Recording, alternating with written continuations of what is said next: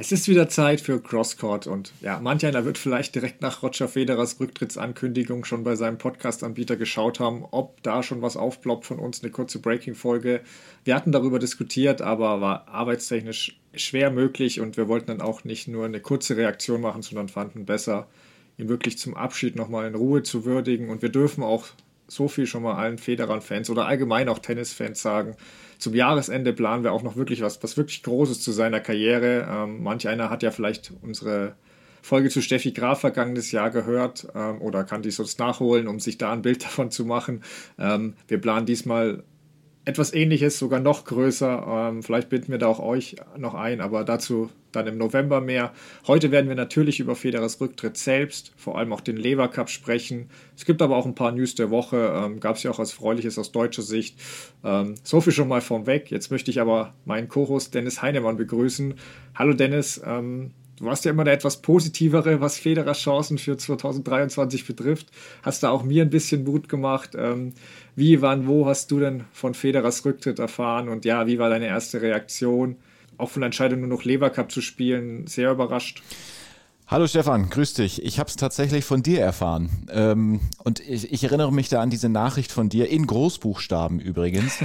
Federer, Scheiße, Ausrufezeichen. Ähm, das war das, was ich auf meinem Handy gesehen habe und dann dachte ich, oh Gott, was ist jetzt, was ist jetzt? Dann habe ich natürlich gleich bei Google auf den Punkt gebracht. Ja, genau, auf den Punkt gebracht. Ähm, habe ich gleich bei Google reingeguckt und auch bei Instagram und dann hast du es natürlich relativ äh, schnell gefunden, was da dann irgendwie los war. Und ja, dieses mit dem Hoffnung aufs nächste Jahr und so, irgendwie fand ich es auch ein bisschen schade, weil ich dachte, ah, ist das jetzt so kurzfristig dann der richtige Moment und der richtige Augenblick? Und wie es dann alles gekommen ist, da werden wir dann ja noch drüber sprechen im Laufe dieser Folge.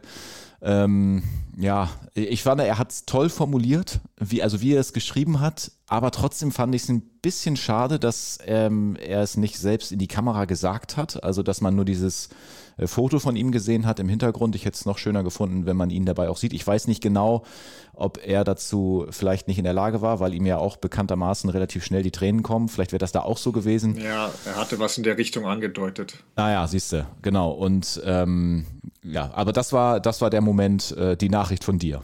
Okay, ja, bei mir war es auch recht kurios. Ich war bei Sport 1 und war eigentlich für den Fußballbereich zuständig. Ähm, irgendwie im Austausch mit Chefredakteur und CVD gerade, als plötzlich eine Kollegin kam, die großer Federer-Fan ist und unterbrach und meinte, äh, Federer hört auf. Oh. Auch wenn es natürlich irgendwie absehbar war und ja, wir hatten ja auch über das Wasser im Knie diskutiert und so. Ähm, ich hätte es wahrscheinlich, wenn es von jemand anderes gekommen wäre, da sogar von, für einen doofen Spruch erstmal gehalten. Ähm, aber bei einem Federer-Fan war klar, das ist kein Scherz. Ähm, und ja, ich hatte anf ich anfangs schon auch ein bisschen Glauben, dass er 2023 an Wimbledon zurückkehrt, aber ich fand ihn in Wimbledon dieses Jahr dann schon sehr vorsichtig vage, wie er sich ausgedrückt hat. Mhm. Ähm, klar kann er auf die Bremse drücken, aber irgendwie weiß auch nicht. Es war so ein recht schwaches Gefühl und dann diese Meldungen rund kurz nach den US Open mit dem Knie, was plötzlich rauskam, sein Manager meldete sich. Aber selbst wenn es diese Warnzeichen gab, am Ende schlug die Nachricht bei mir auch ein. Also und der ja, nur Lever Cup hat mich ein bisschen über, auch erstmal überrascht, weil aus persönlicher Sicht auch schade, weil ich hatte ja schon erwähnt, dass ich in Basel da bin. Naja. Ähm, aber natürlich, Federers Gesundheit äh, steht an erster Stelle und ähm, er würde seine Schweizer Fans nicht einfach in Anführungszeichen versetzen. Ähm, deswegen war mir eigentlich klar, dass was nicht stimmt und er wahrscheinlich kein Einzel einfach mehr spielen kann. Ähm, kurios noch, dass so viel dazu noch äh, an dem Fedal-Doppel am Freitag hätte ich eigentlich ursprünglich auch im Fußball Spätschicht arbeiten müssen, aber schon vor den US Open hatte mich da jemand um einen Tausch gebeten, ähm, wodurch ich da doch Zeit hatte, um das, um das bis 2 Uhr nachts gucken zu können. Also wer auch immer dafür gesorgt hatte, vielen Dank. Ähm, sogar doppelt danke, weil so habe ich mir auch das grausame Spiel gegen Ungarn erspart. Mhm. Ähm, aber bevor wir zum Lever Cup kommen, finde ich noch kurz Federer allgemein. Wie gesagt, wir werden alles ausführlicher dann noch in der großen Karriererückblick machen, aber trotzdem schon mal vorab. Wie wirst du ihn in Erinnerung behalten? Wie ordnest du seine historische Bedeutung für den Tennissport auch ein? Ja, also wenn du das gerade so sagst mit unserer, mit unserem Rückblick, der noch kommen wird, da bin ich dann auch mal sehr gespannt, weil auch ich äh, werde da noch mal die ein oder andere Dokumentation gucken und vielleicht auch noch Dinge erfahren, die ich jetzt noch nicht so auf dem Schirm habe, ganz sicher sogar. Ähm, ja, also was ich mit ihm verbinde, ist eigentlich ein Wort und das wird wahrscheinlich auch immer so bleiben, das ist Eleganz. Das ist jetzt auch nicht irgendwie, das ist jetzt nicht etwas, womit ich ganz alleine bin. Das ist einfach ein Wort, was unglaublich gut zu ihm passt. Er ist unglaublich elegant bei der Vorhand, bei der Rückhand, beim Volley, aber er ist eben auch so mega elegant mit Worten und das in unterschiedlichen Sprachen und abseits des Chords, wie er sich gibt, was er macht. Und das ist eigentlich so das, was ich immer direkt so im, im Kopf habe. Du kannst es einfach auf ihn als Menschen so projizieren, finde ich diese Eleganz und als Sportler natürlich ganz, ganz besonders, weil die Art, wie er gespielt hat, ähm, ja, das, ich meine, wir wissen es ja alle und die Zuhörerinnen und Zuhörer zu Hause wissen es ja auch. Es ist einfach äh, so die Art und Weise, den Ball zu treffen und äh, die einhändige Rückhand und das Gefühl. Das ist schon außergewöhnlich, muss man ganz klar sagen. Ja, also in Erinnerung behalten werde ich ihn allein schon damit, dass ich habe mir über die Jahre jetzt auch immer wieder äh, alte Matches von ihm angeschaut, auch was ich nicht gesehen habe äh, damals. Und äh, werde ich jetzt auch in Zukunft machen, gerade wie du erwähnt hast, in der Vorbereitung auf die Folge lesen, was anschauen. Ähm, genau, aber ansonsten, wir haben uns nicht abgesprochen, aber ich habe auch wirklich mir als Stichpunkt so notiert, ja, der Spieler mit dem elegantesten Tennis, was ich je gesehen habe. Also auch ja. dieses, dieses Wort Eleganz ist auch bei mir sofort gekommen. Ja. Vielleicht auch das größte Talent, das es je gab, wobei ich finde, dass es immer schnell einen falschen Eindruck macht, weil es wäre nur über sein Talent gekommen. Also da war auch viel harte Arbeit natürlich dabei. Ich meine, ihr wisst alle, dass ich gerne ausführlich über Tennis rede, aber mir fällt es bei ihm echt schwierig, das in Worte zu fassen, was Federer alles ist für uns Zuschauer, für den Sport allgemein. Für unsere Generation ist er einfach Tennis, Mr. Tennis. Ähm, wir haben gesehen, wie Nadal es mitnahm, alles. Auch, auch er kannte den Tennissport nicht ohne Roger Federer. Und bei mir ist es genauso. Also, okay, ich hatte dieses eine Graf-Finale bei den French Open 1999 gegen Hingis gesehen, aber kurioserweise war das ja sogar Federers erster Grand Slam überhaupt, auch wenn ich ihn damals ehrlicherweise noch nicht kannte. Mhm. Und ähm, aber abseits davon, da war ich zu jung, hat es mich noch nicht so interessiert und ähm, Federer war immer da. Also für mich gibt oder gab es kein Tennis ohne Roger Federer. Und ja. ähm, da mir da ein bisschen die Worte fehlen, lassen wir es vielleicht einfach nochmal Nadal ähm, beschreiben. Der hat ja Federer beim Lever Cup äh, Dinner mit folgenden Worten vorgestellt, die wir uns jetzt kurz anhören. If we talk about uh, the perfection in a tennis court, probably is, is him. I think uh, an amazing inspiration for, for everyone who loves sport and in a personal way uh, a great friend. Wenn wir über Perfektion auf dem Tennisplatz reden, reden wir über ihn. Ich glaube, das trifft es ganz gut. Ähm, sein Vermächtnis haben wir auch beim Lever Cup gesehen. Äh, Felix Auger-Aliassime, Matteo Berrettini, Stefanos Tsitsipas, alle haben darüber gesprochen, dass sie auch wegen ihn überhaupt das Tennis spielten. Ähm, und wir sehen es an der Generation. Fast alle nennen Federer und Nadal als ihr großes Idol. Ähm, und ja, eins noch wegen Legacy auch. Und jeder, der unseren Podcast äh, öfter hört, kennt auch unsere Meinung zum Thema Goat und so weiter. Ein bisschen, warum das ein bisschen mühselig ist, die Debatte, weil kurz zusammengefasst es einfach keine Definition gibt und einfach subjektiv ist. Ähm, aber so viel nur, ich kann jeden verstehen, der Federer persönlich als Goat sieht, ähm, wird von mir keine Widerworte bekommen. Gilt aber übrigens auch für die anderen zwei. Ähm, ich persönlich bin da anspruchsvoll und habe am liebsten mehr als einen Goat, der uns im Falle eines Angriffs von Außerirdischen, äh, die uns zu einem tödlichen Tennismatch herausfordern, verteidigt. Ich will alle drei haben, ähm, ja. weil nur so kann ich sicherstellen, dass ich für jeden Belag auch den besten Spieler habe, weil ich würde da jeweils einen anderen nehmen. Mhm. Ähm, deswegen ist es bei mir vielleicht eher ein Olymp aber Federer ist da natürlich drin und wird es für mich immer bleiben. Also da müsste einer schon über 30 Slams gewinnen oder sowas. Also Federer gehört dazu, er ist ein Goat und ähm, ja, auf seine Karriere werden wir, wie erwähnt, noch ausführlich zurückschauen. Trotzdem hier spontan mal gefragt, ähm, hast du eine erste persönliche Erinnerung an ihn oder zwei, drei Matches, wo du als erstes denkst, wenn du an Roger Federer denkst? Das ist ehrlich gesagt gar nicht so einfach, weil wenn man überlegt, wann der richtig gut wurde. Das war ja so mhm. Anfang der 2000er. Wir sind ja ungefähr in einem Alter, so Anfang ja. 30 jetzt. Und da waren wir dann halt so 12, 13, 14 Jahre alt, so in dem Bereich. Und so ähnlich wie du das auch gerade schon gesagt hast, mit irgendwie noch zu jung. Ich habe das damals dann in diesem Bereich auch noch nicht so krass verfolgt, aber die Erinnerung, die ich habe, ist auf jeden Fall die, dass äh, mein Vater ihn äh, immer ordentlich verfolgt hat, der ja auch Tennistrainer gewesen ist, so im, im Kids-Bereich, hat immer Kinder trainiert und so. Ähm, und der hat immer sehr von ihm äh, geschwärmt und das kriegst du natürlich dann als Sohn auch irgendwann mit. Äh, und ja, Match Äh, Wimbledon-Finale 2008 hat man natürlich schnell im Kopf und dann auch nochmal diese Geschichte 2017, als er da nochmal das Comeback geschafft hat bei den Australian Open. Ähm, aber dazu werden wir dann ja bald noch ausführlich sprechen. Aber das sind so die beiden Dinge, die einem schnell dann so in den Kopf springen. Ja, also beim ersten Match geht es mir da wie dir. Ähm, ich habe aber eines so, meine ich, grob im Hinterkopf, da kann ich mich zumindest erinnern. Das ist lustigerweise sogar das, was er ähm, erwähnt hat als, als, als Match, was ihm besonders in Erinnerung ist und sein bestes Match war, ähm, sein perfektes Match. Das war das US Open Finale 2004. Da meine ich, dass ich, dass ich was gesehen habe. Ähm, ähm, weil ich erinnere mich noch, dass ich, das war das US Open Finale gegen, gegen äh, Leighton Hewitt und ich erinnere mich, dass ich Hewitt damals ganz gut fand, was wohl auch daran lag, dass ähm, ich Kleisters auf der WTA-Tour mochte und die waren ja kurz vor, waren verlobt und kurz vor der Hochzeit. Ähm, ja. Und da hat die Federer so eine Lehrstunde erteilt, zwei Sätze 6 zu 0 gewonnen, wo ich staunend dachte, wirklich, wow, ist der gut. Ja. Äh, ein Monat hat, später hat übrigens Hewitt die Beziehung mit Kleisters beendet. Da habe ich dann im Nachhinein schon gedacht, ja, ähm, Gut gemacht, Roger, danke.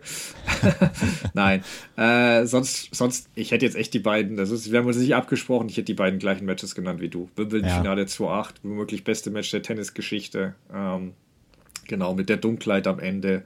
Ähm, Djokovic, äh, Federer hatte auch ein paar epische Matches mit Djokovic, äh, die ja teils auch nach Match- und Breakbällen verloren hat. Meist, ähm, ja, gefühlt war Federer bei diesen dramatischen Partien öfter auf der falschen Seite.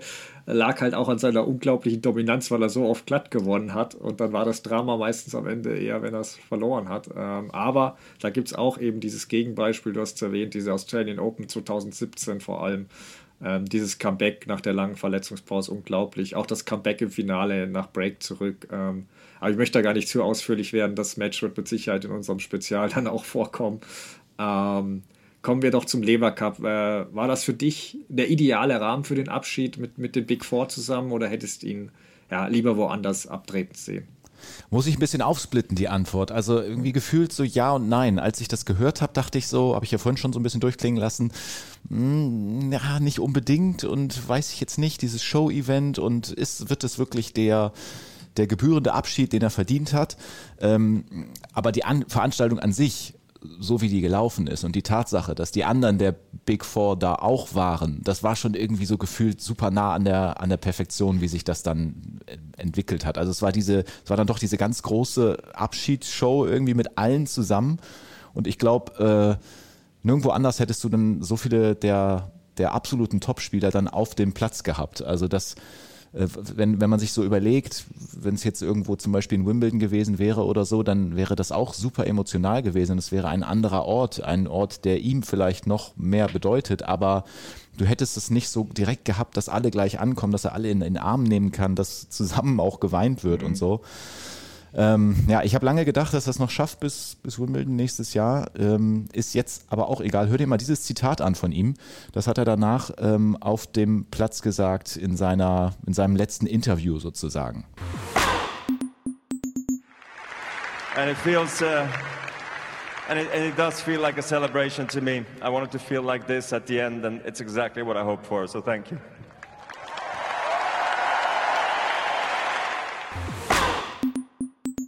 Also er sagt es ja ganz klar, es fühlt sich für ihn einfach positiv an, wie eine Feier und so möchte er das und so wollte er das. Also er dreht es sofort ins Positive und ich nehme ihm das auch total ab. Am Ende kommen da schon wieder die Tränen und so weiter. Du hast es auch alles gesehen.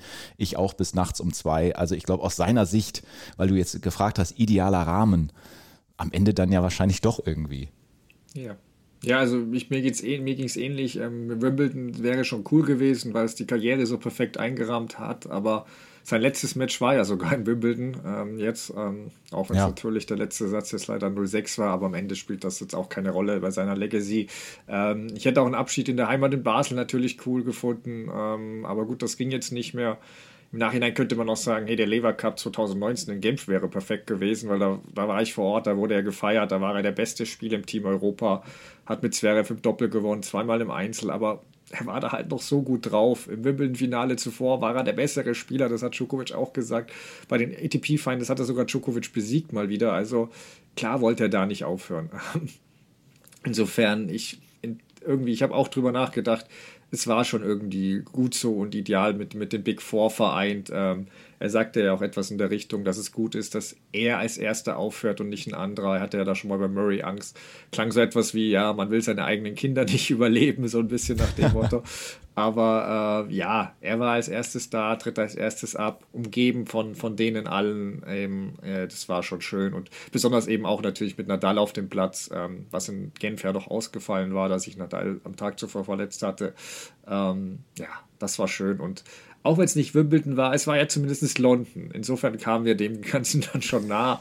Das stimmt. Ähm, und ja, dass er zusammen mit Nadal letztes Match bestreitet, fand ich ehrlicherweise sogar noch besser, als irgendwie ein Einzel in Basel gegen die Nummer 76 der Welt zu verlieren. Ähm, also, aber dann lass uns doch zum Match kommen. Äh, Federer und Nadal haben ja recht unglücklich äh, 6-4, 6-7 und dann 9-11 im Match-Tiebreak verloren, nachdem sie zuvor selbst gegen sogar Matchball hatten. Ähm, zweiten Satz auch mehrmals dicht dran ja, wir werden jetzt zum Lever Cup keine Matches groß analysieren, da es in dem Format auch nicht überzubewerten ist, aber zu dem Match würde mich dann deine Meinung doch interessieren.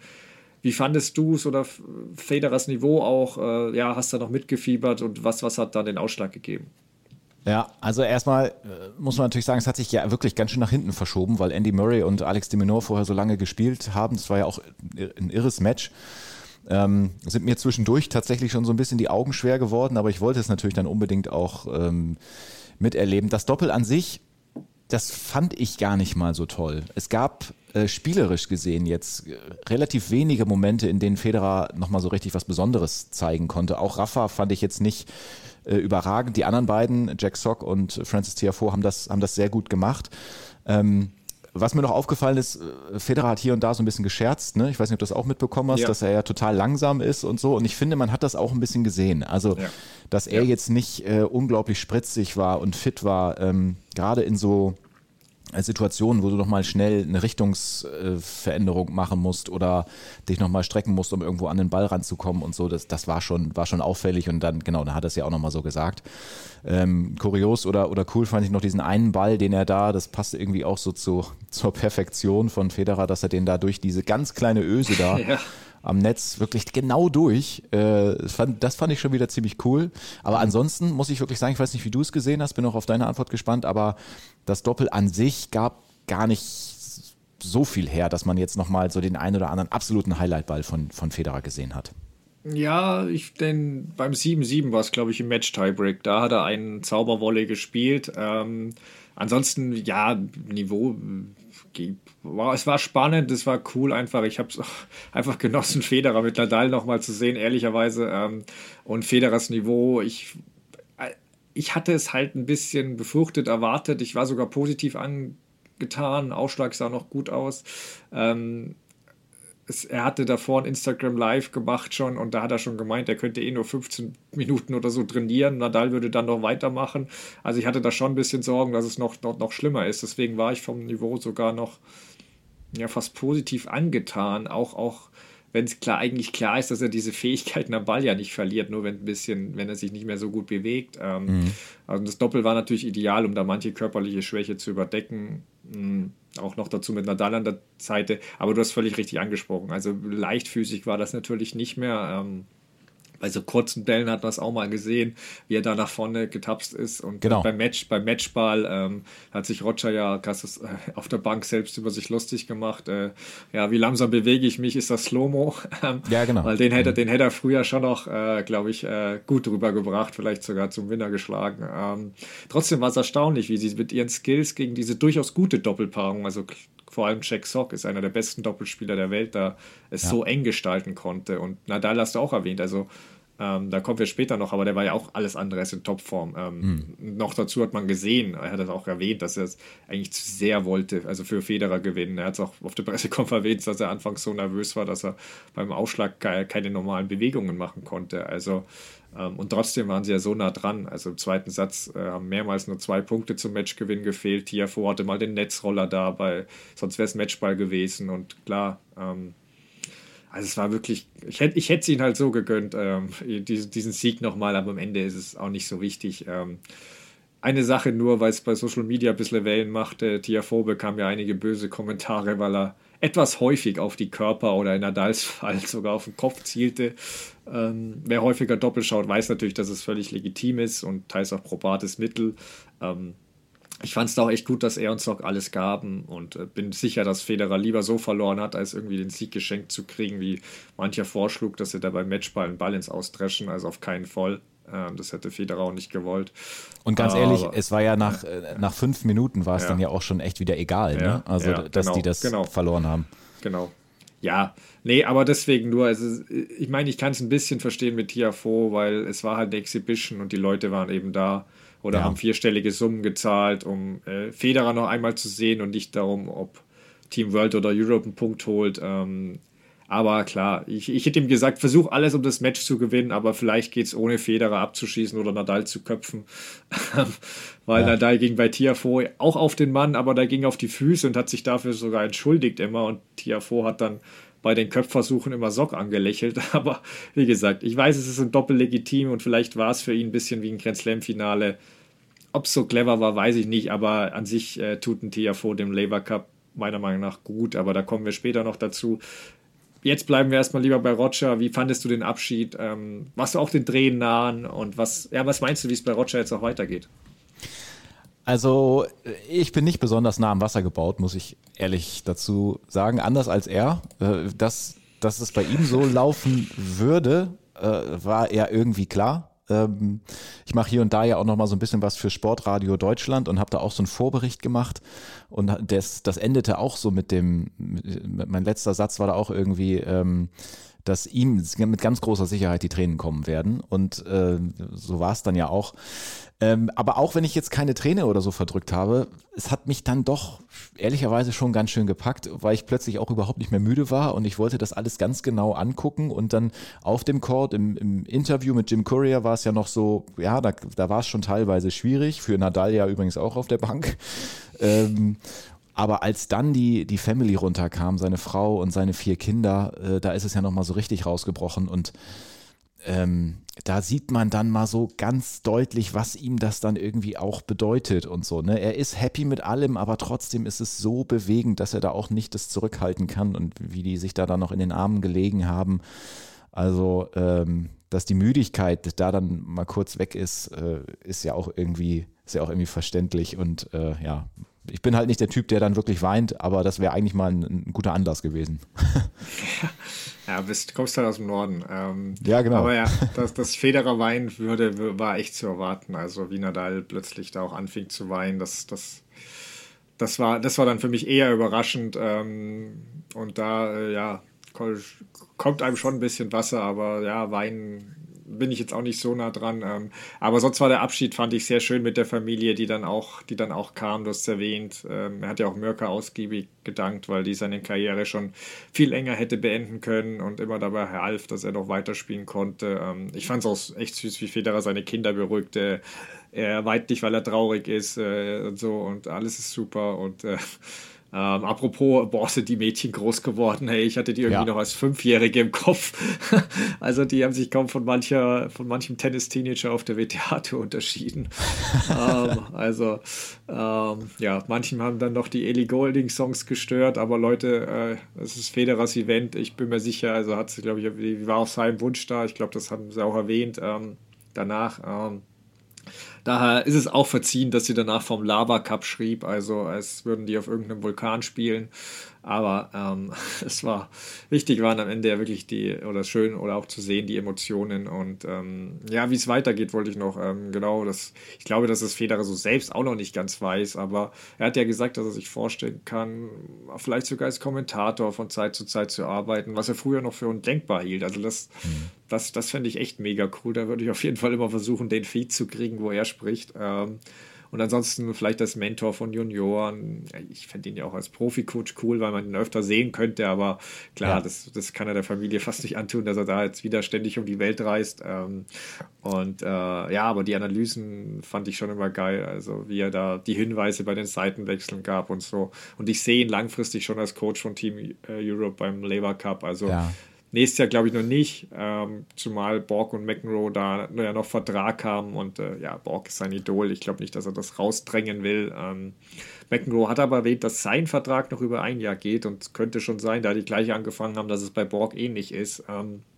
dann könnte man das relativ elegant lösen oder der Co-Kapitän zieht sich zurück und Roger wird irgendwie Co-Kapitän oder zweiter Co, was weiß ich. Also ich glaube schon, dass wir ihn früher oder später als Coach beim Lever Cup sehen werden. Und I won't be ja. a ghost, hat er gesagt. Genau, das war die positive Message. Er will auf alle Fälle auch zweimal die Woche weiter Tennis spielen und also privat und er will auch Exhibitions bestreiten. Ähm, gibt ja schon Gerüchte mit möglichen Match gegen Nadal im Santiago Bernabeo, also dem Stadion von Real Madrid. Ähm, also ich glaube, da dürfen wir uns freuen und ja, um wieder bei Nadal da, um da den Bogen auch zurückzuschlagen. Nadal war ja auch einer der ganz wenigen Leute, die zehn Tage vor der Bekanntgabe schon äh, über Federers Rücktritt und die Pläne dazu Bescheid wussten, ähm, weil Federer wusste natürlich um die schwierigen Umstände bei Nadal, die, die, komplizierte Schwangerschaft wohl bei seiner Frau und Nadal wäre nie im Leben gekommen, wenn es nicht für Roger gewesen wäre. Ähm, Nadal hat ja auch gesagt, äh, Roger wusste, dass ich nicht lang weg von zu Hause sein könnte.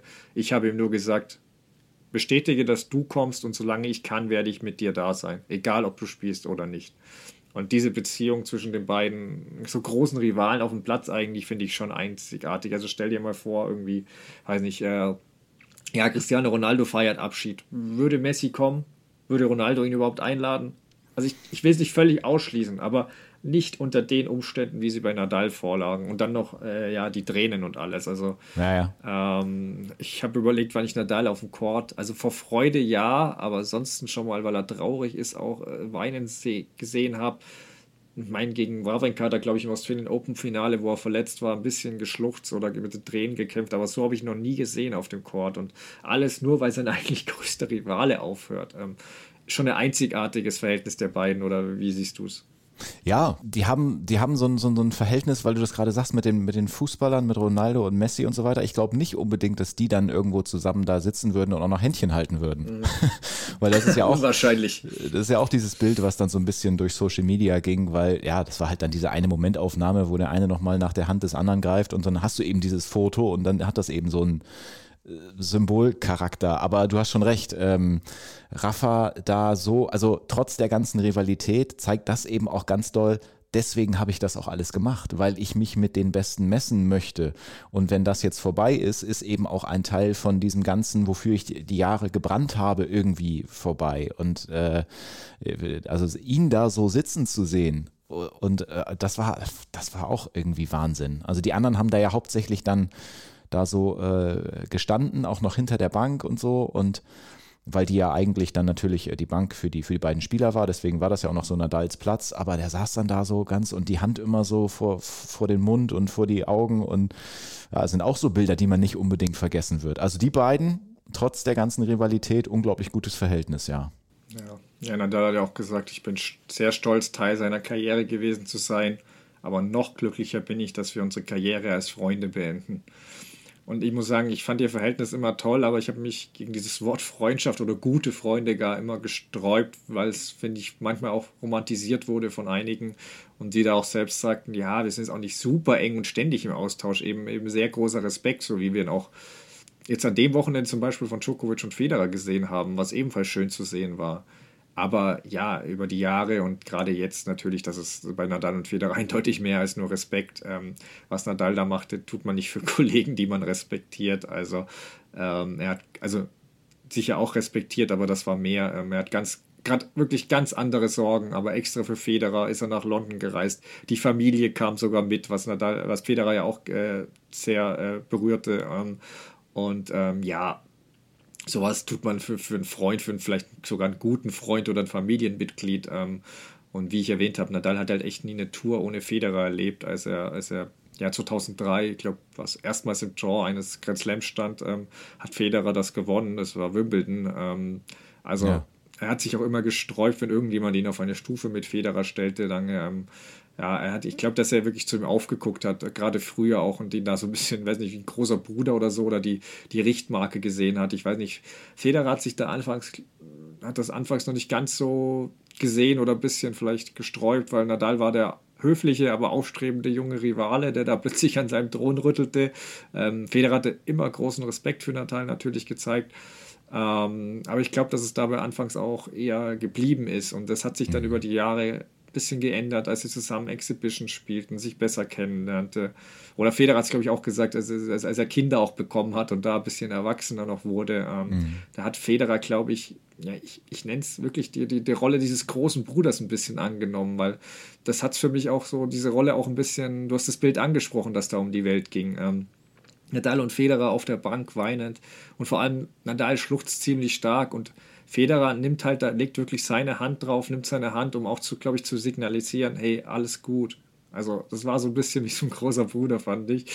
Und ja. ähm, Federer hat ja auch schon Nadal da Tipps für die Vaterrolle angeboten, hat ein bisschen drüber gescherzt, aber ich kann mir schon vorstellen, dass auch da ähm, ein Austausch stattfindet. Und ja, ich glaube und hoffe, es war nicht das letzte Mal Vetter. Also ähm, Reporter hat ja zu Federer gewandt auch gefragt, ob sie nicht zusammen äh, Doppel spielen wollen auf der Tour. Hat dann Nadal gemeint, oh ja, ich könnte vom Einzel zurücktreten und wir spielen nur noch Doppel. Ja, ja, äh, genau. War natürlich ein Scherz, aber äh, Federer hat das auch abgewiesen. Aber nein, ähm, beide haben gesagt, oder auch Nadal, äh, ihr werdet Roger mich definitiv wieder zusammenspielen sehen. Ähm, und äh, Federer hat auf die Frage auch geantwortet, wer der beste Spieler sei, gegen den er je gespielt habe. Nadal, also Rafa hat er gesagt. Ähm, und ähm, ja, ich würde ein letztes Zitat noch von Rafa können wir uns noch anhören von ihm, weil das, das fand ich noch besonders berührend. Ja, ähm, aber hören wir am besten äh, selbst an, was er da sagt.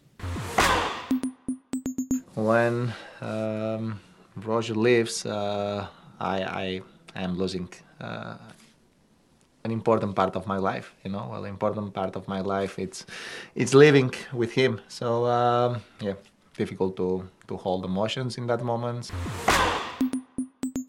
Ja, also genau, es geht kurz darum eben, dass wenn Roger die Tour verlässt, dass auch ein wichtiger Teil seines Lebens geht. Ähm, genau, ähm, dass Nadal äh, so emotional war, war für mich aber ehrlicherweise auch ein bisschen die Frage auch, ob, ob auch er an sein Ende als Profi-Tennisspieler gedacht hat, jetzt wo Federer nicht mehr da ist, der ja immer da war und eben auch noch älter als er. Und ähm, hat jetzt selbst über sein Karriereende natürlich gesagt, ich denke nicht, dass die Zeit gekommen ist, aber ich war nah dran in dem Jahr. Also während der French Open hat er wohl schon dran gedacht.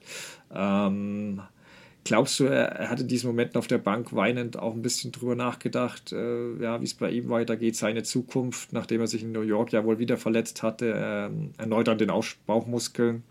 Ähm, ja, was, was glaubst du, wie es bei ihm, wie es um seine Zukunft steht? Schatz, ich bin neu verliebt. Was?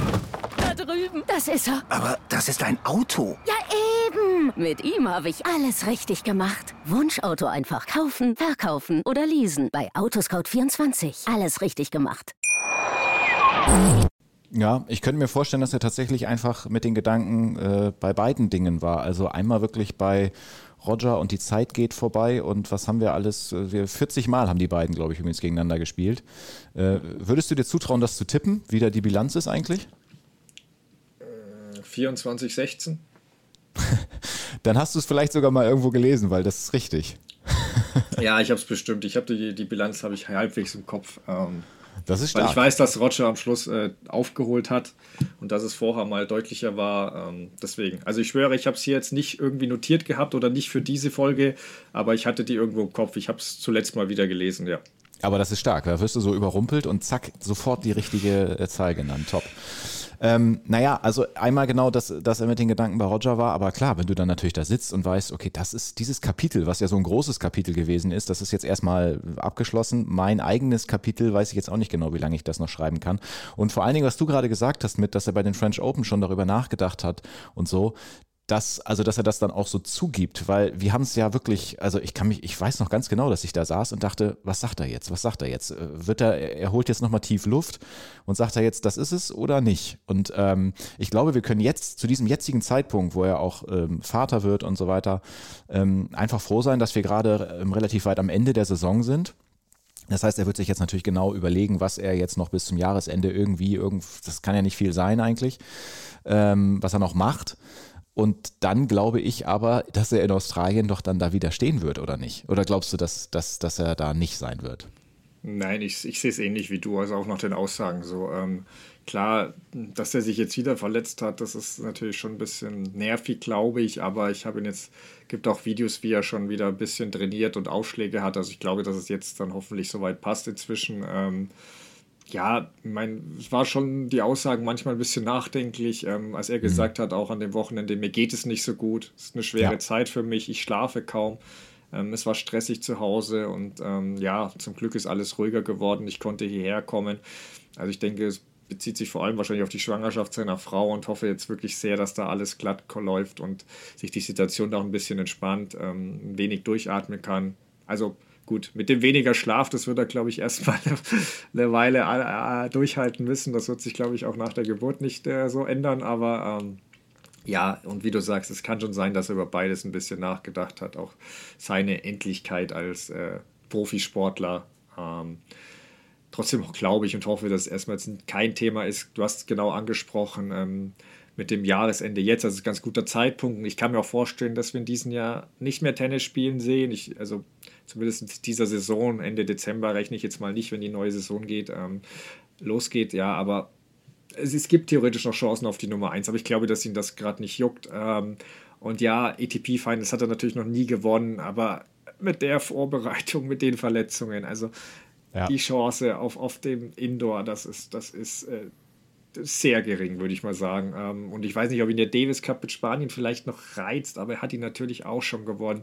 Mhm. Also ich bin mir nicht sicher, ob wir ihn in den Jahr, in der Saison nochmal sehen. Ähm, und dann kann sich sein Körper auch ein bisschen erholen von den Strapazen und alles. Ähm, und ja, das andere kann man schwer vorhersagen. Ich habe ein bisschen die Hoffnung, dass Nadal irgendwie Olympia 24 im Hinterkopf hat, weil Paris, Sand, aber er hat natürlich bereits Einzelgold und Doppelgold. Also hm. ich hoffe einfach, dass 2023 nicht seine letzte Saison sein wird. Ähm, mehr als 2024 kann ich mir ehrlicherweise nicht mehr vorstellen, aber wie gesagt, ich würde mich freuen, wenn ihr mir diesen Satz in drei Jahren um die Ohren hauen könnt. Ähm, komm, ja.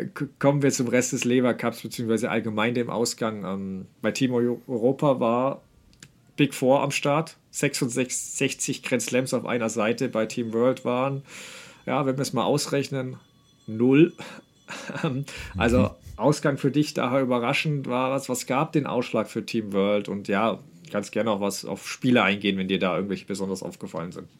Ja, mache ich gleich gerne. Aber erstmal muss ich sagen, bei all dem Fokus auf Federer muss man wirklich mal anerkennen, was die Jungs aus Team World da gerissen haben. Das war ja, ich weiß es auch gar nicht so richtig. Als wir vor ein paar Folgen darüber gesprochen haben, das erste Mal, dass es so sein könnte, dass die Big Four im Team Europe sind, da haben wir auch schon so gescherzt, dann wird das ja wohl wieder nichts und Team World hat noch nicht gewonnen. Vielleicht war das auch ein bisschen vorschnell, weil überspitzt könnte man ja auch sagen, selbst schuld, wenn Team Europe die ganzen Alten reinwirft. Ne? Also, ja, das sind zwar, ja. Ich überlege gerade, ob, ob, ob, wir irgendwie einschränkend noch was hinzugefügt haben, aber ich gebe dir schon recht. Also ich ruhiger darüber nachdenke, ich werde da auch gleich da was zu sagen. Das war natürlich nicht die beste Besetzung, die Europa da hatte. Aber da ja. erst, erst mal erzähl du weiter. Ja, genau. Also das war einfach von dem Team World unglaublich gut. Und ich muss auch sagen, mir hat auch sehr gut gefallen, wie zum Beispiel ein äh, John McEnroe, der ist ja nun auch einfach so ein Showman, mhm. äh, wie, wie der das dann hinterher auch so abfeiert. Und äh, bevor ich jetzt nochmal ganz kurz was zu den einzelnen Spielern sage, würde ich sagen, lass uns doch mal so einen kleinen Zusammenschnitt von John McEnroe mal reinhören, als er nämlich am Ende interviewt wurde. Das war nämlich auch ganz interessant. I'd say that amazing would be an understatement right now. It's been a long time, and uh, we've been beat up a few times, but we've been so close. We could taste it. This is a great young group of guys we got here. We kept battling. It looked like we were in trouble. You fans in London have been absolutely awesome. Thank you. I just want to say these guys are the best. Thank you very much. I love everybody, baby. My brother said it aptly no one beats Team World five years in a row. Um, and so we were going to come battling. Jack is an incredible doubles player. Felix stepped up big time. I mean, are you kidding me? Give it up for Felix, baby! Ja, nicht fünfmal in Folge, hat er gesagt. No one beats us five times in a row oder so oder so ähnlich hat er es gesagt. Äh, das war, äh, fand ich, fand ich ganz gut und äh, ist auch einfach ein guter Typ für genau dieses Event, finde ich. Wenn wir ganz kurz durchgehen, einmal zu den, was so hängen geblieben ist. Ich will das auch gar nicht zu lang werden lassen, weil es gibt ja auch viele, die haben das selbst gesehen, aber vielleicht auch andere nicht. Einmal so ganz kurz Tag 1, 2 und 3 es sah ja am Anfang tatsächlich so aus, als könnte es wieder in Richtung Europe gehen. Rüd und Tsitsipas gewinnen, haben gleich gut losgelegt und ähm, dann dieses Match eben von De Minaur gegen Murray und das Doppel dann am Ende Jack Sock und Tiafoe, die dann noch den Punkt holen. Also du hast dieses 2 zu 2 und ich finde diesen Modus ja auch wirklich interessant. Am ersten Tag gibt es nur einen Punkt, am zweiten Tag gibt es dann zwei und am dritten gibt es drei. Ähm, das ist schon irgendwie ganz cool, weil das eine richtige Spannung mit sich bringt. Äh, äh Tag 2 kann man eigentlich sagen, unglaubliche Dominanz von Djokovic. Hatte ich so nicht erwartet, sowohl im Einzel als auch im Doppel. Und auf, an Tag 3 auf einmal Felix Auger-Aliassime, der sowohl im Einzel und im Doppel irre stark spielt. Und dann macht das ein Francis Tiafoe, der den ganzen Schwung scheinbar mitnimmt aus oder von den US Open, macht das Ding dann dicht. Und äh, also die, die Jungs haben das, haben das mega gut gemacht. Ja, äh, stimme ich zu. Also, wie gesagt, ich würde trotzdem zu Team Europe dann kurz noch was sagen wollen mit den 63 Slam, mit 66 Slams, sorry, muss man natürlich sagen. Einer hat mit einer Metallhüfte gespielt, äh, einer mit Handgelenksproblemen, einer ein ja. kaputtes Knie und einer hatte eben zuletzt einen Bauchmuskeleinriss. Ähm, zumal die letzten beiden ja eh nur ein Doppel bestritten. Also es war eher ein Legendentreffen. Ähm, Murray und Federer kann man auch nicht mehr mit früher vergleichen, natürlich nach den Verletzungen. Also Murray hat man auch gesehen, dass da ein bisschen was fehlt. Also de Menor hat ihn wirklich äh, einfach müde gekriegt und das jetzt mit äh, zwei Gewinnsätze und der letzte Satz im Match-Tiebreak. Ähm, und ja, eigentlich war Nadal wegen der Umstände jetzt auch nicht so in Form. Eigentlich war nur von Djokovic die Siegesserie erwartet worden. Ähm, und man könnte jetzt auch denken, also für die Zukunft gedacht schon, ja, ohne die Big Three könnte es jetzt schwierig für Team Europe werden, aber eigentlich Blödsinn, weil die, waren, die hatten einfach nicht ihr bestes Team am Start, weil du hast, du hast Alcaraz, du hast Zverev, du hast Medvedev, du hast Sinner. Ja. Also ich glaube eher, dass das ein Ausrutscher war. Und natürlich Team World mit Teamgeist und alles überragend gemacht. Ähm, und was ihr Vorteil war, dass sie mit Jack Socken Weltklasse Doppelspieler hatten. Das war auch der Grund, warum die zwei Doppel gewannen. Ähm, der hat Europa ein bisschen gefehlt. Also Murray, Andy Murray ist gut, aber äh, nicht so gut wie zum Beispiel sein Bruder Chemi und ja, und das war ja trotzdem hauchdünn. Also wäre die Aufsteh diese Punkteregel nicht gewesen, die du angesprochen hast, dann wäre es jetzt nach Matches 5-6 gestanden und äh, Rüd hätte im letzten Match noch den Ausgleich schaffen können. Also mhm. es waren auch viele Matches, die in den Match-Tiebreak gingen und äh, diesmal hatte halt Team World da auf die Oberhand, teils auch nach Abwehr von Matchbällen. Ähm, ja, und zu den Spielern, ja, Tiafo, ähm, wenn wir nur Tiebreak spielen, wäre Tiafo wahrscheinlich die Nummer 1 der Welt. Also das ist ja unglaublich. Hat jetzt zwölf Tiebreaks äh, oder, oder Super Tiebreaks in Folge gewonnen. Also unfassbar. Ähm, das ist wirklich nicht, nicht, nicht normal im Tennis. Und ja, ja.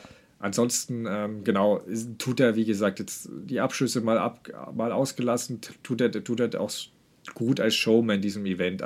Gerade Team World, ähm, die jetzt keinen Mega-Superstar haben, müssen da ein bisschen auch über die Show kommen. Und ja, Kyrgios war diesmal nicht da, insofern äh, Tiafo gut. Und ja, klar haben ihn jetzt einige ein bisschen auf den Kika auch, wegen, wegen dem, was er im Doppel da gemacht hat. Aber ich, er ist eigentlich die deutlich respektvollere und positivere Version von Kyrgios, finde ich. Ähm, und ja, aber da bin ich auch gespannt, wie es bei dem weitergeht. Ähm, ja, ob der das wirklich alles dann auch so ins nächste Jahr bringen kann. Mal sehen. Äh, Djokovic gegen Tiafoe dachte ich auch unfassbar, ähm, waren aber auch äh, ideale Bedingungen, äh, fand ich. Der langsame Hardcore, da war Tiafoe geliefert. Wie sollte er gegen Djokovic überhaupt einen Winner schlagen? Aber äh, war auch unfassbar gut, Djokovic. Ähm, und ja, aber das, die zwei Matches in Folge haben ihm Spuren hinterlassen. Also hat er gesagt, dass er mit der Handgelenksverletzung seit ein paar Tagen kämpft. Und ähm, ja, er konnte nicht so hart oder schnell ausschlagen, wie er es gern gemacht hätte. Das ist auch so ein Punkt, dieser Ausschlag ist so eine Waffe geworden. Also man merkt es direkt, dass es, er schlägt keine 25 Asse, aber man merkt es direkt, wenn er nicht ganz so präzise serviert. Ähm, dann, dann wird er angreifbarer für sehr gute Spieler. Und die Vorhand ja. war auch, Vorhand hat man es auch gemerkt, fand ich. Da war auch nicht wirklich die übliche Länge drin. Ähm, sehr wild. Ja, äh, aber es ist wohl nicht so schlimm, weil ich, er trainiert bereits in Tel Aviv und äh, sein Hauptziel sind ja eh die ATP-Finals und da ein Grand Slam gewonnen hat, ist es ja bei den Herren so, da reicht es unter den Top 20 ähm, im Race zu sein und er ist aktuell, glaube ich, ja, 15, 16. Also das, das müsste schon hinhauen. Ja, ansonsten war es für ihn, glaube ich, ein guter Auftritt, auch äh, PR-mäßig mal, mal kein Desaster, ähm, sondern kam da wirklich sympathisch rüber. Auch mit, hat da, glaube ich, ein paar Roger-Fans auch für sich gewonnen. Und ja, die Coaching-Anweisungen fand ich von ihm auch immer hochinteressant. Und ja, der Oja Aliasim hat das gleiche Problem wie immer. Der kann so überragend sein, aber er kriegt es halt nicht konstant hin. Er hat Davis Cup zuvor Alcaraz geschlagen, also vielleicht die zwei besten gerade. Und ähm, bei den US Open hat er sich halt von Jack Draper, der sicher talentiert ist und von dem wir noch mehr hören werden, aber so ein Match muss er halt gewinnen. Da, da ist er halt chancenlos gegen den Runde 2 raus, ähm, Wimbledon sogar Runde 1. Also ihm fehlt halt immer noch die Konstanz. Und äh, ein letzter Spieler noch, Tsitsipas. Ah, wie gesagt, vom Talent und Potenzial bin ich absolut überzeugt. Aber auch warum ich so skeptisch geworden bin, ob der einen Grand Slam oder mehrere gewinnt, das ist, schaut euch den zweiten Satz an gegen Tiafo, den er da verliert. Er ist der klar bessere Spieler. Er, Im ersten Satz dominiert er nach Belieben, ist locker, spielt so gutes Tennis. Und dann im zweiten Satz aber äh, auch beim Tiebreak, der hatte mehrere Satzbälle bei eigenem Ausschlag oder bekam den zweiten Ausschlag von Tiafo, der die wirklich teilweise nur noch eingeworfen hat. Aber Tsitsipas jedes Mal nur noch zurückgespielt. Einfach nicht die Nerven gehabt, bis er irgendwann den Fehler machte.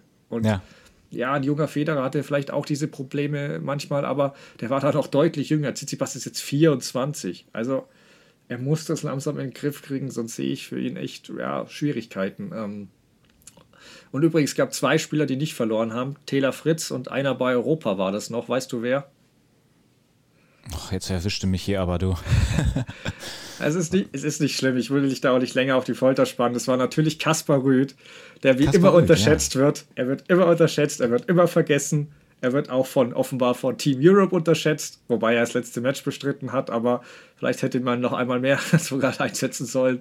Ähm, es ist der Arme, tut mir ein bisschen leid. Aber das ist ein bisschen nee, fies. Das ist so ein bisschen, ja. er, ist so, er ist so ein bisschen blass, irgendwie so der, ja, ja, der kleine Junge irgendwie. Aber äh, gut, äh, er ist kräftig dabei, daran zu arbeiten an diesem Beruf und er, also ist er wirklich auf einem guten Weg.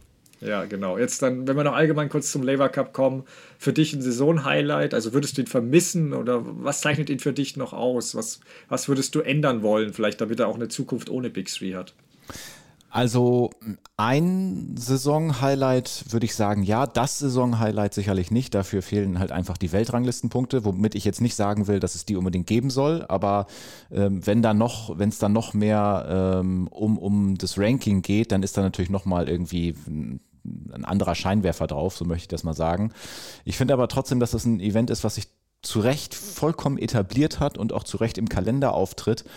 Ähm, ich finde es irgendwie immer schön zu sehen, trotz Exhibition Show, wie auch immer, wie ernst das alles genommen wird. Ich, das ist einfach dieses, ähm, dieses, dieser Mannschaftsgedanke, der da so rauskommt. Also keiner will da irgendwie ähm, den Kürzeren ziehen und und, und auch vor seinem eigenen Team nicht die Leistung bringen, die, also die, die wollen immer alles geben, habe ich das Gefühl. Und genau das macht es irgendwie auch so, so schön zum Zugucken. Das, da ist nochmal so ein ganz schöner Fighting Spirit irgendwie drin.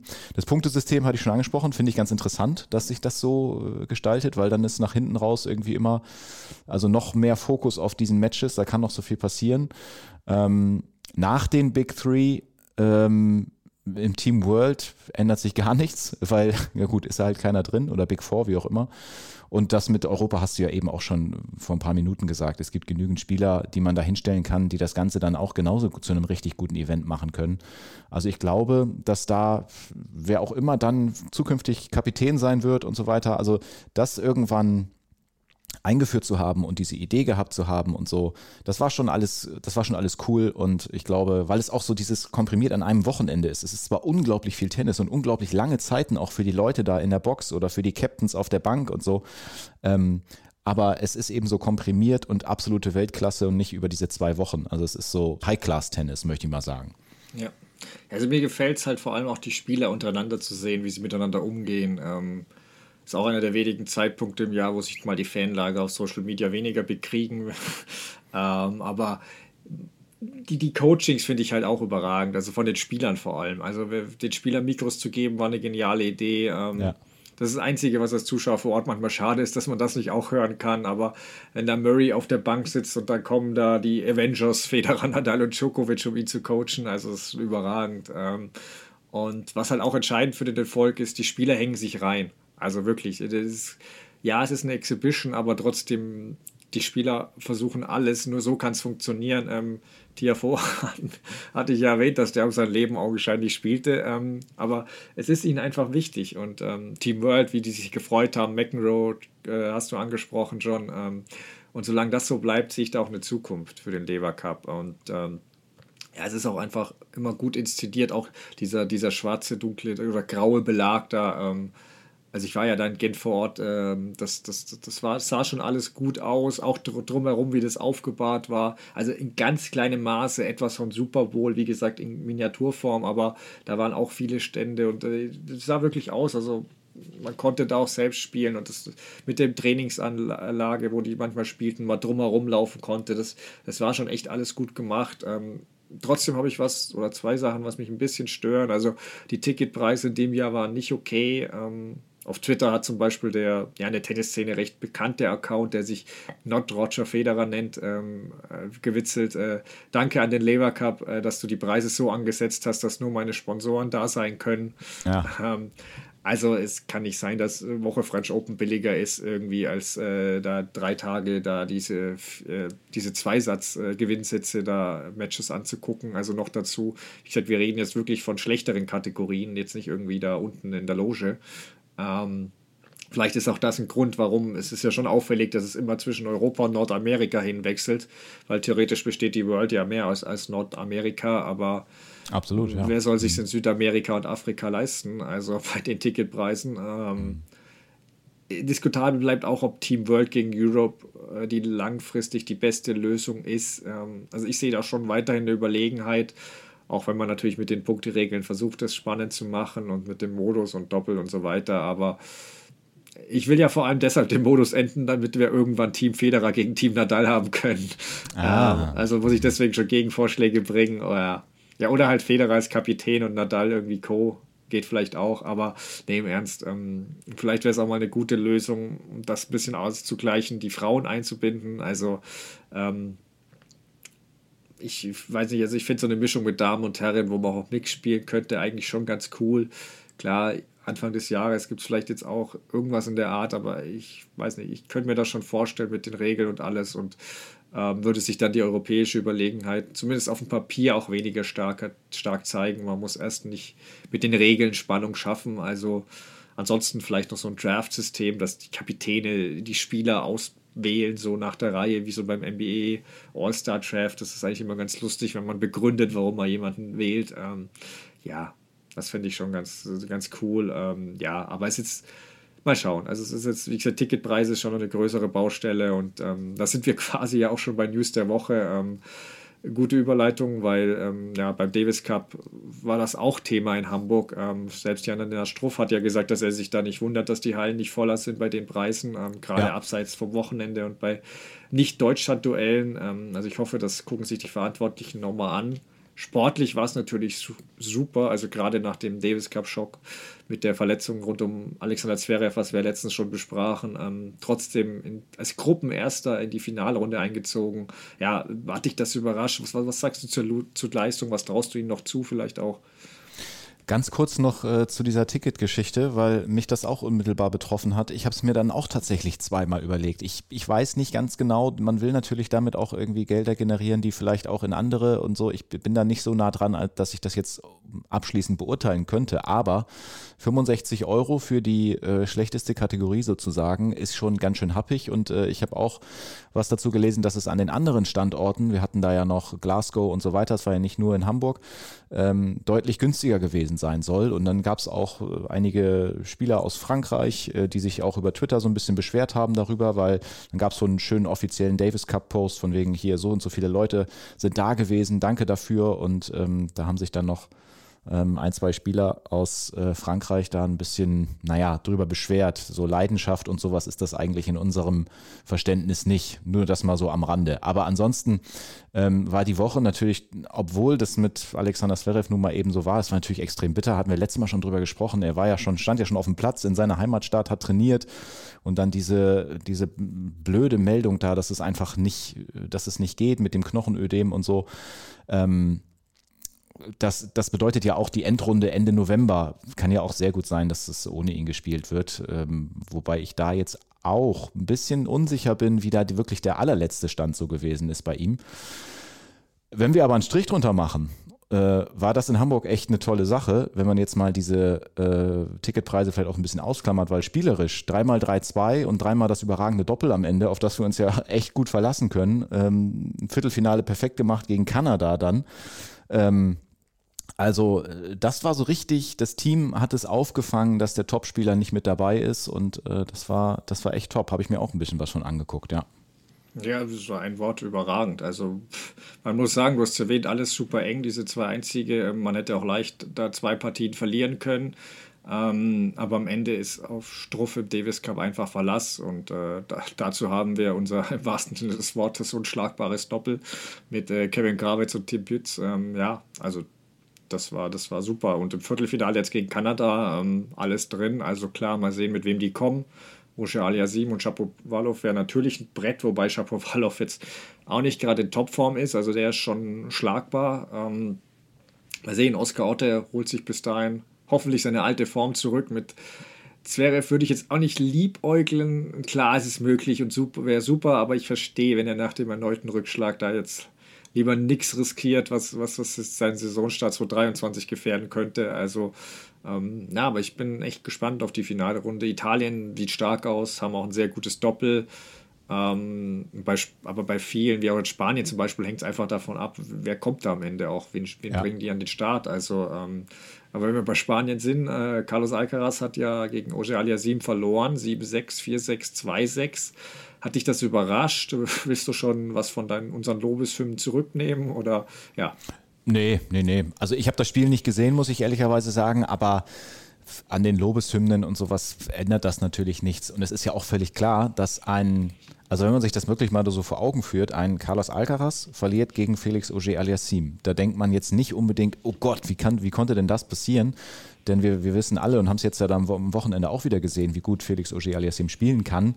Und äh, Alcaraz kann ja auch mal einen Tag haben, der jetzt vielleicht nicht von einem anderen Stern ist oder ja, halt US Open at its best sozusagen. Es geht ja auch mal ein bisschen darunter und von daher finde ich das jetzt nicht irgendwie besonders äh, besorgniserregend, schon gar nicht. Überraschend, ja, man guckt da zweimal hin, wenn man das sieht, das Ergebnis, ähm, aber trotzdem, völlig, kann, kann passieren. Ja, sehe ich genauso. Also so kurz nach dem US Open Triumph, ich will nicht sagen, was erwartbar, aber Überraschung, ich würde es nicht mal Überraschung nennen wollen. Ähm, ich kann auch nochmal nur betonen, ich habe ja auch gesagt, also ich erwarte persönlich, dass es schon irgendwann eine sehr dominante Alcaraz-Phase geben wird, wo er auch mal eine Zeit lang alles dominiert, weil ich halte ihn einfach für den komplettesten Spieler, aber ich erwarte nicht, dass das sofort der Fall ist. Hm. Es wird Rückschläge geben. Ich erwarte nächstes Jahr sicher auch nicht den Kalenderslam von ihm. Ähm, Ferrero sagt ja, er ist so bei 60 Prozent seines Potenzials. Das ist schon sehr niedrig. Ich hätte wahrscheinlich eher so 70, 75, aber ähm, es ist auf jeden Fall Fakt, dass, dass da noch viel Potenzial in ihm steckt. Also Ausschlag haben wir schon angesprochen, aber auch andere Sachen, da haben wir letzte Folge drüber diskutiert. Und ja, jetzt mit der Müdigkeit da und mit diesem, mit diesem Triumph und ist er danach auch erstmal in New York und muss dann die Talkshow und so weiter. Da gegen so einen starken Spieler in drei Sätzen zu verlieren, wie jetzt äh, Oje Aliasib, ist jetzt wirklich kein Beinbruch. Ähm, daher können wir das auch schnell abhaken. Ähm, in Metz haben derweil äh, Wawrinka und Medvedev für Aufmerksamkeit gesorgt. Äh, Wawrinka ja positiv, weil er das Halbfinale erreicht hat, bevor er dann aufgeben musste gegen Bublik. Medvedev war jetzt weniger positiv, würde ich das mal nennen. Ähm, er hat mhm. eben gegen Wawrinka verloren und dabei aber ja, sich auch ein bisschen aus der Fassung bringen lassen, mal wieder. Also hat einen Schläger geworfen und ja, französische Publikum hat da wenig überraschend mit Pfiffen und Puh-Rufen reagiert. Das machen sie ja immer. Ähm, und das, da hat er sich so aufregen lassen, dass er dann irgendwie, dass er völlig durchgedreht hat, äh, irgendwie einen Affen mehrmals imitiert, den Fans den Vogel gezeigt. Also Wawrinka hat sogar noch versucht, irgendwie das Publikum zu beruhigen. Aber es ist halt nicht clever, sich in Frankreich, vor allem in Frankreich, mit dem Publikum anzulegen. Also mhm. ich weiß nicht, was mit ihm da los ist. Ähm, ja, wie siehst du das? Und aber wie, wo siehst du auch die Reise bei Wawrinka jetzt hingehen? Ist er wieder zurück? Äh, fangen wir mal mit Wawrinka an. Ähm, Habe ich natürlich auch mitbekommen, dass er da gut gespielt hat, auch dass er gegen Medvedev gewonnen hat. Da musste er das Halbfinale aber ziemlich früh aufgeben. Und für mich heißt es eigentlich, ich kann mir gut vorstellen, ich glaube, er ist jetzt 37, ich kann mir gut vorstellen, dass es hier und da immer noch mal aufblitzt, weil die Fähigkeiten und, und äh, vor allen Dingen auch dieses, dieses Power-Tennis, ne? der hat ja auch so unglaublich harte Schläge eigentlich immer gehabt mit der Vorhand, konnte richtig draufgehen immer in seiner besten Zeit. Äh, das werden wir immer noch mal sehen, aber wenn es wirklich immer dann so richtig intensiv wird, also sprich auch Grand Slam, äh, mehrere Matches, Best of Five und so, da weiß ich nicht, ob das dann wirklich nochmal äh, richtig tief reingehen kann ins Draw, so, so zweite Woche und so. Das ist irgendwas in mir, sagt mir, ja, den werden wir immer noch mal sehen, blitzt auf, aber für was ganz Großes kann ich es mir ehrlich gesagt nicht unbedingt vorstellen. Bin ich gleich auch gespannt, was du sagst. Ja, und Medvedev, keine Ahnung, der hat irgendwie auch zwei Gesichter, finde ich. Also äh, auf der einen Seite ist er der irgendwie der, der faire Sportsmann auch, der auch nach einer harten Niederlage ganz fair am Netz gratulieren kann und äh, gar nicht und dann rastet er wieder so aus und wir erinnern uns ja auch noch alle damals, als er dem Schiedsrichter da äh, gesagt hat, you're stupid und so und das war jetzt ja auch wieder so eine Geste, die, die, die völlig übertrieben war da mit seinen Gesten. Ja, ähm, das, das soweit erstmal zu den beiden von mir. Ja, ähm, dann fange ich auch mit Wawrinka an. Ähm, ich sehe es echt ähnlich. Ähm, also, ähm, ich würde ihn sogar, ich, mich erinnert es ein bisschen an Andy Murray. Also, sowas in der Richtung traue ich ihm zu. Sprich, ähm, bei, einem, bei einem Turnier über zwei Gewinnsätze traue ich ihm schon mal zu, dass er da weiterkommt. Ähm, weiß nicht, ob es das größte Masters in Indian Wells oder sowas ist, aber vielleicht so andere Turniere, da traue ich ihm schon so, so Runs zu. Und ja, auch bei, den, bei einem Grand Slam sicher dass er mal für eine Überraschung sorgt. Also ich glaube nicht, dass den irgendjemand von den Gesetzen unbedingt im Draw früh haben will, äh, wenn er da noch fit ist. Aber mehr habe ich auch Zweifel. Ähm, also da müsste er sich deutlich besser bewegen, als er es aktuell tut. Ähm, das, das, das, das reicht nicht. Also da muss man so ehrlich sein. Ähm, deswegen ein bisschen wie Andy Murray, vielleicht Medvedev. Äh, das ist wirklich, also er hat ja damals diese komische Pressekonferenz nach den Australian Open gegeben dass sein Traum gestorben wäre, der Traum eines Jungen. Und, ähm, ja, stimmt. Mhm. Und irgendwie äh, so spielt er auch. Also, mhm. das ist verknappt gesagt. Klar war es jetzt auch ein schwieriges Jahr. Die, die, die, der Nicht-Antritt in Wimbledon, wo er ja nichts dafür kann selbst. Ähm, und so, das war auch unterbrochen. Er hatte die eine, die eine Verletzung, wo er mal äh, länger raus war. Also, das war auch ein schwieriges Jahr. Das kommt hinzu aber er ist auch nicht wieder zu erkennen. Also, er, also beziehungsweise er hat wieder diese Muster, die er vor seinen Erfolgen hatte, mit diesem, mit diesem, er lässt sich leicht auf die Palme bringen und dabei so, dass es auch sein Spiel negativ beeinflusst.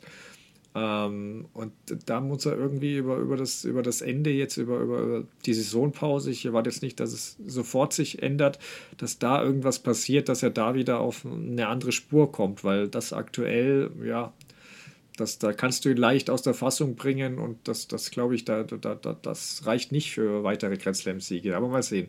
Ja, dann noch zu den Damen, aber abschließend ähm, sind wieder zwei große Namen, ja, die öfter bei uns Thema auch sind, weil ja, sie sind einfach Superstars schon und Emma Raducano und Naomi Osaka. Ähm, Raducano hat das Halbfinale erreicht, ehe sie das äh, gegen Ostapenko im dritten Satz aufgeben musste. Osaka ist äh, gar nicht zu ihrem zweiten Match angetreten bei den Japan Open. Ähm, wegen Magenschmerzen. Es sind schon häufige Aufgaben bei den beiden. Machst du dir da irgendwie Sorgen oder wie, wie, wie siehst du da den Weg von denen? Ja, also bei Osaka schon eher Sorgen als bei Raducanu, weil bei Raducanu nach allem, was gewesen ist, die ganzen Trainer, die sie auch gewechselt hat, übrigens habe ich dazu auch was gelesen, sie hatte auch eine Begründung abgegeben, weshalb sie so viele Trainer ausprobiert hat und zwar, weil sie zu keinem bislang so eine richtig gute Verbindung irgendwie aufbauen konnte, hat sie gesagt. Also sie versucht da, glaube ich, auch irgendwie zwischenmenschlich einfach was zu finden, was richtig gut passt und scheinbar ist das bei den bisherigen Trainern nicht der Fall gewesen. Aber äh, sie hat eben dann das Halbfinale erreicht. Ich glaube, das äh, ist erstmal ein Erfolg. Jetzt war äh, offiziell die Meldung Verletzung am Gesäßmuskel. Ja, weiß ich, wissen wir ja von hier jetzt auch nicht so richtig einzuschätzen. Aber trotzdem erstmal wieder ein paar Spiele gewonnen zu haben, das ist, glaube ich, erstmal gut. Ähm, und Osaka bei ihrem Heimturnier in, in Tokio hat genau ein Aufschlagspiel bestritten ähm, gegen Daria äh, Seville war Frühschluss, also die hat sich dann ja irgendwie das, das Knie verdreht. Das war, glaube ich, äh, das war ja, ja logischerweise ganz am Anfang in der Partie. Ja, da ich Kreuzbandriss sogar. Ja. Ist tatsächlich so? Ja. Weil das habe ich mich nämlich noch gefragt. Ich habe die Szene gesehen und äh, wie, das war ja auch dann so, man hat da ja, man denkt da ja an das Schlimmste und äh, dann ist sie aber ja noch wieder vom Platz gegangen. Deswegen dachte ich, Kreuzbandriss kann es ja eigentlich nicht sein. Aber gut, äh, vielleicht auch schon. Es gibt ja die, die wildesten Sachen, dass Sportler nach irgendwelchen krassen Verletzungen dann doch noch weitermachen. Vielleicht ist es da auch so, dass sie erst dachte, ich kann ja noch gehen. Naja, aber ähm, genau, Osaka, du hast es schon angesprochen, äh, Magenschmerzen oder, oder, oder Bauchschmerzen, wie auch immer. Da bei, bei ihr, da weiß man immer, glaube ich, nicht so richtig, mir, fällt ja immer dieses Wort psychosomatisch ein, dass man nicht so genau weiß, wie viel, wie, wie gesund ist sie auf der mentalen, mentalen Ebene wieder, nachdem sie sich da ja auch mal so geoutet hatte und wie stark führt das eine dann zum anderen. Also da scheint sie, glaube ich, dann doch immer noch wieder irgendwas zu begleiten, was sie nicht so gut ablegen kann. Und da mache ich mir, glaube ich, also größere Sorgen als bei Emma Raducano, weil die hatte einfach diesen sehr frühen äh, Mega-Erfolg, muss den jetzt verdauen, ist nicht leicht und wird sich wahrscheinlich berappeln, hat auch noch viel Zeit. Osaka ist jetzt auch noch nicht total alt, aber ähm, ich sehe da trotzdem so einen kleinen Unterschied. Ja, auch hier ja, folge ich, äh, was du sagst, weil Osaka, also ja, da spielt diese mentale Seite noch, noch eine größere Rolle ähm, und ich, ich traue ja schon immer noch irgendwie so, weil die hat dieses Talent. Sie könnte, sie könnte auf gerade auf Hartplatz ist sie wahrscheinlich immer noch die Beste, wenn sie, wenn sie ihr bestes Tennis spielt.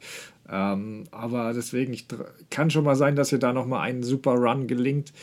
Aber boah, also es sind schon gerade viele Aufgaben und auch mal vor dem Match und das war auch die Trennung mit Fisette und so. Also ich, ich weiß nicht, ich mache mir da schon ein bisschen Sorgen, ob das, ob, ob das, ob die noch, ob wir die noch viele Jahre sehen werden weiter. Ähm, also bin, bin sehr gespannt auf das nächste Jahr bei ihr. Müssen wir mal gucken. Bei Raducano sehe ich ähnlich. Also es ist schon Fakt auch, ähm, das war jetzt, glaube ich, die fünfte Aufgabe äh, seit dem US Open Sieg von ihr. Ähm, also guten Jahr, das ist schon recht viel.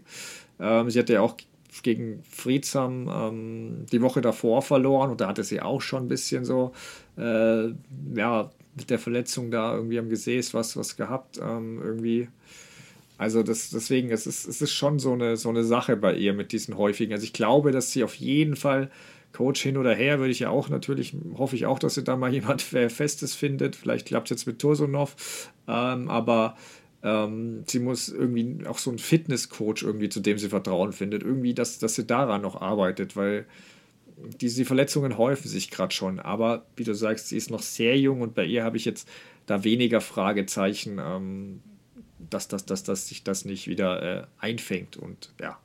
Aber sie muss ein bisschen aufpassen, dass sie von den, von den noch Jüngeren nicht überholt wird, weil ja. diese, vor allem die tschechische Armada, die kommt. Also da sind jetzt, glaube ich, äh, von den fünf äh, Jüngsten unter 18 sind vier aus Tschechien schon wieder. Ähm, Linda Fruvirtova hat zuletzt jetzt auch ein erstes Turnier gewonnen auf der Tour. Ähm, die hat, da gibt es die noch jüngere Schwester, äh, Brenda, wo, wo heißt die sogar noch besser. Also da, da muss man achten auf diese. Ähm, aber ja, ähm, genau. Mehr dazu gibt es dann oder auch zu anderen Themen in unserer nächsten Folge bei Crosscourt. Ähm, wir machen jetzt eine kleine Pause, um auch für unsere Federer-Folge äh, zu brainstormen. Ähm, am Ende des Jahres ist die dann, aber im November melden wir uns auf jeden Fall zurück, beziehungsweise direkt schon Anfang November, direkt nach dem Turnier in Basel, ähm, bin ich wie gesagt vor Ort.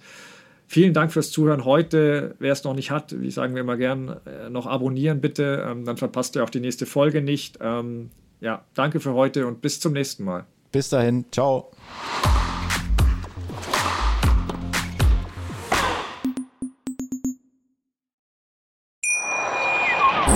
Schatz, ich bin neu verliebt. Was? Da drüben. Das ist er. Aber das ist ein Auto. Ja, eben. Mit ihm habe ich alles richtig gemacht. Wunschauto einfach kaufen, verkaufen oder leasen. Bei Autoscout24. Alles richtig gemacht. Schatz, ich bin neu verliebt. Was?